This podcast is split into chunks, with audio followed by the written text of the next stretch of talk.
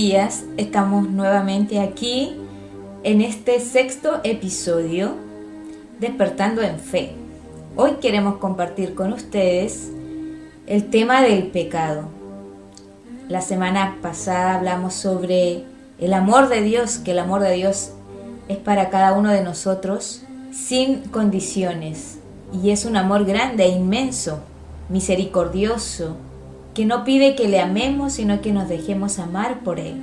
Pero ¿qué nos impide recibir este amor de Dios en su plenitud?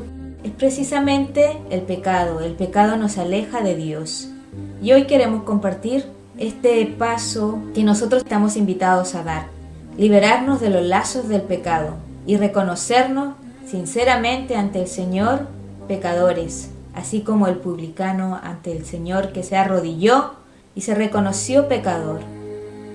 Reconozcamos que somos pecadores y a ver la importancia de hacer la decisión fundamental de renunciar al pecado.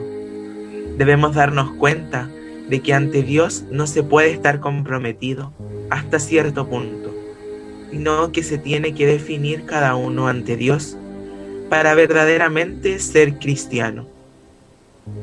El pecado en la Biblia hay muchos pasajes en la Biblia que nos invitan y nos hablan del pecado. Nos invitan a reconocer primero el pecado y también a reconocer la gracia de Dios ante el pecador. Romanos capítulo 3, 23 nos dice, todos pecaron y están privados de la gloria de Dios. En Juan en el capítulo 8, 34 dice, todo el que comete pecado es un esclavo. Eso es lo que nos hace el pecado, volvernos esclavos. Lucas 19, 1, 10. Ora y medita sobre el rico saqueo. Génesis 3, 9, 14. Aceptar que te equivocaste. Lucas 6, 19. Ora y medita sobre las consecuencias del pecado. Romanos 3, 23. Reconoce que eres pecador. Juan 8, 34. Todo el que comete pecado es un esclavo. Romanos 6, 20, 23. Ora y medita sobre el salario del pecado. Lucas 15, 18. Anhela el perdón de Dios. Salmo 50. Pon tu pecado ante Dios. Hermoso salmo que yo los invito también a meditar. Lucas 1, 26, 39. Mira a María, la llena de gracia Lucas 16, 9, 14. Ora y medita sobre la actitud del publicano. Primera de Juan del 3 al 8 nos dice que quien comete pecado es del diablo, pues el diablo peca desde el principio.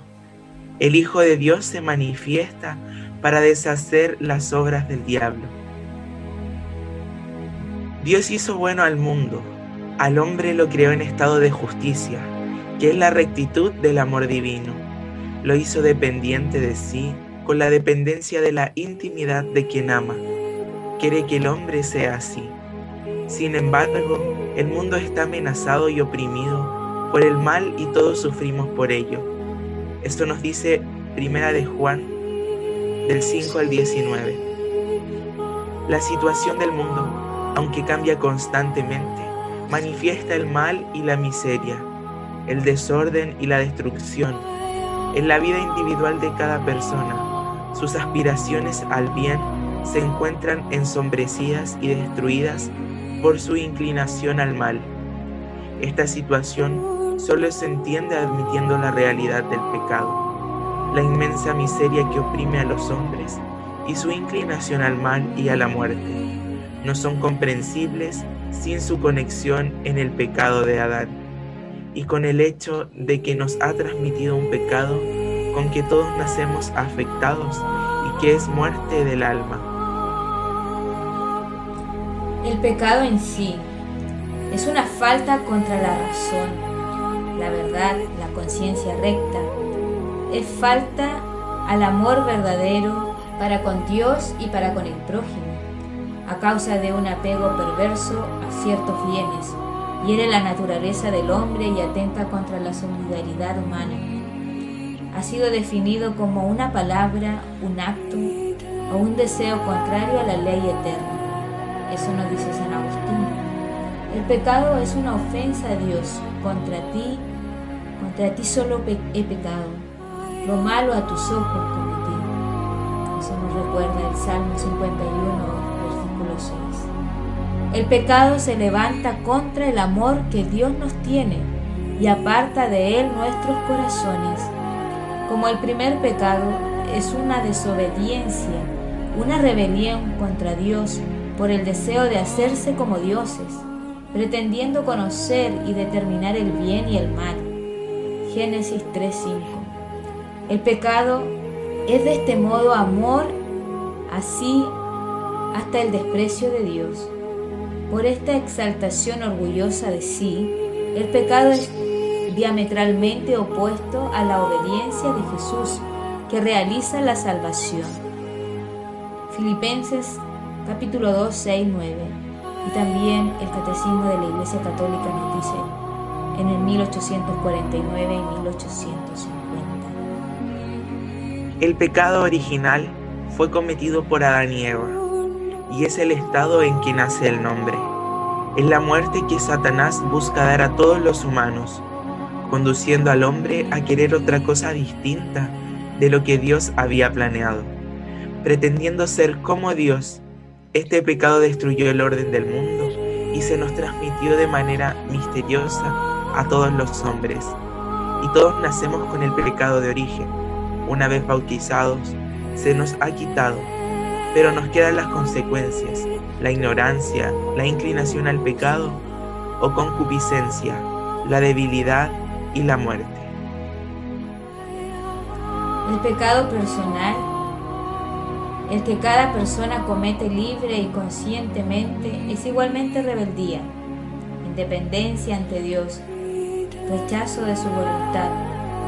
Es un no a Dios y a lo que Él ha querido y planeado para el hombre. Esta clase de pecado no es una falla, un error, un defecto estas cosas no rompen la armonía del mundo porque no son voluntarias ni imputables. Nosotros contribuimos eficazmente al mal del mundo con nuestros propios pecados personales. Satanás promueve el pecado, apoyo por nuestra concupiscencia y en nuestra debilidad. El demonio, mentiroso y homicida desde el principio, dice Juan en el capítulo 8, 44.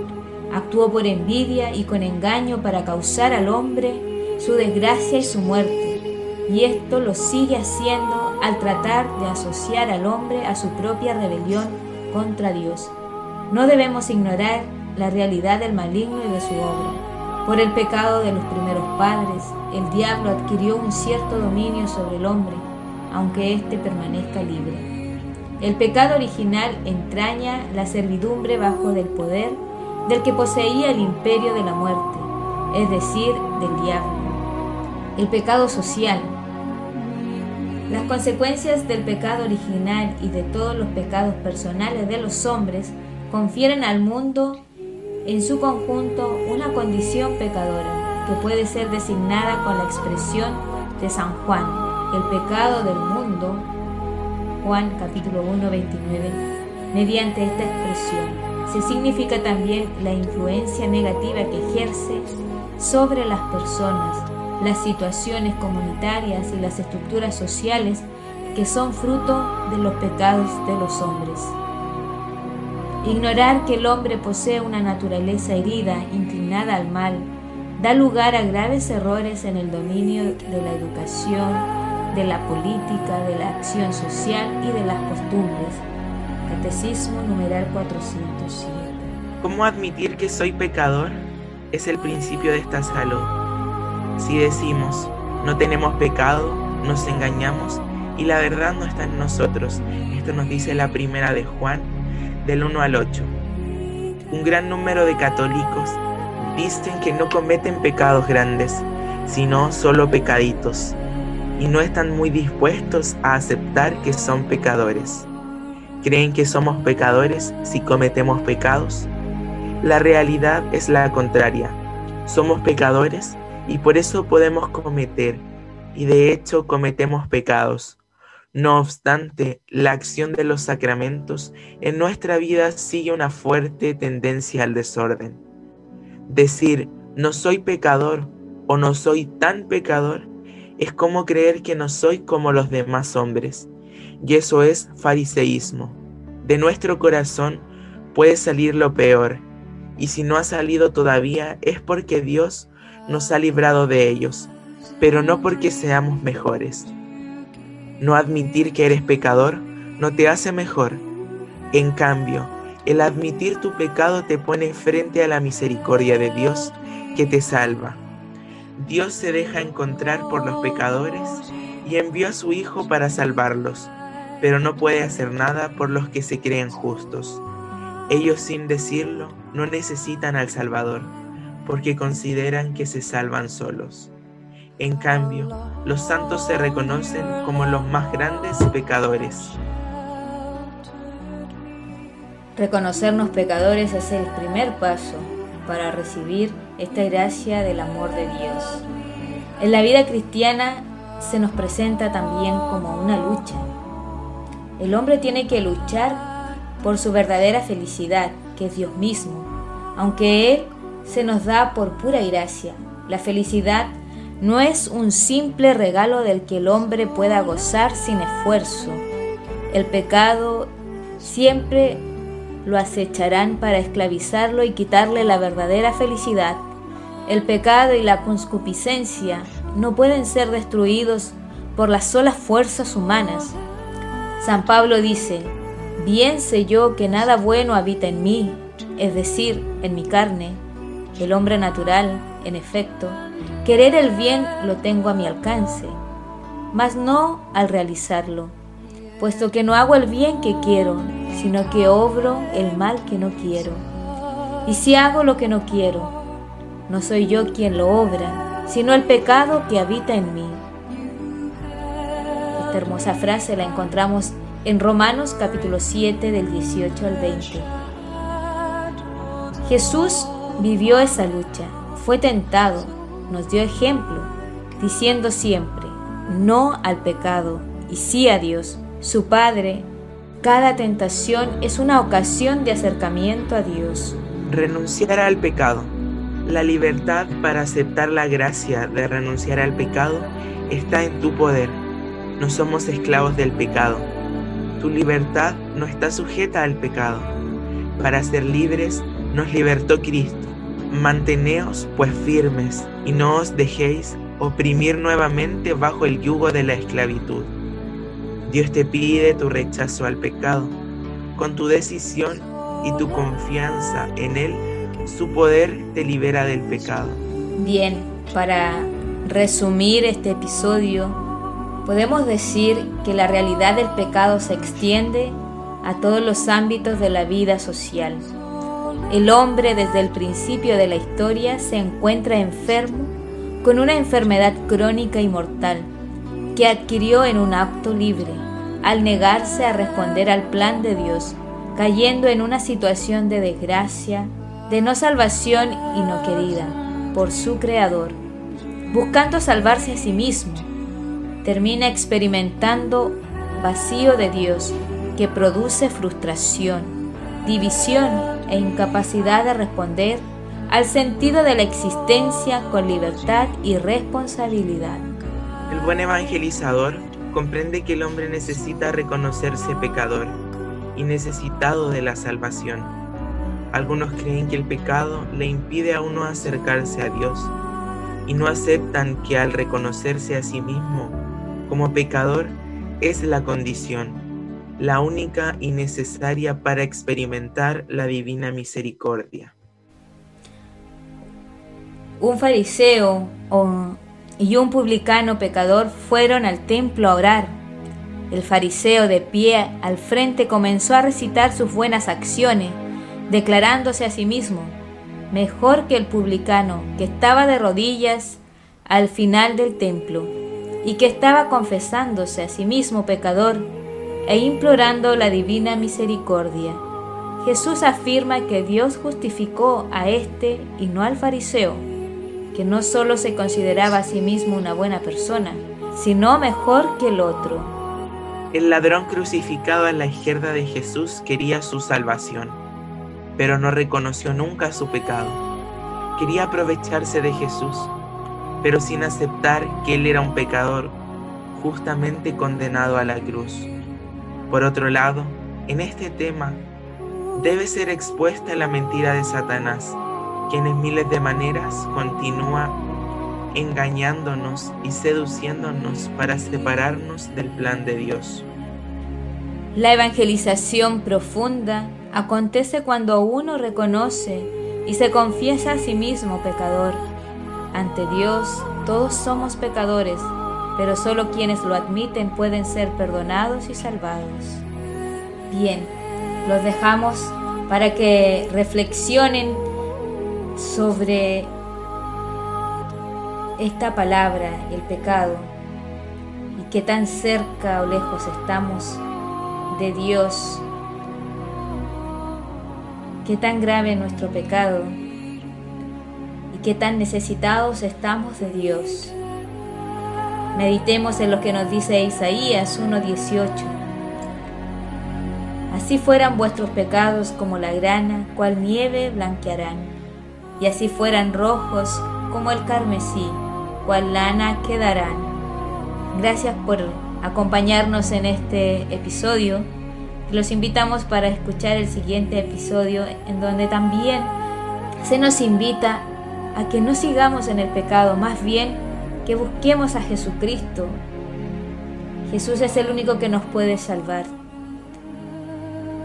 Que estén muy bien y que el Señor los bendiga.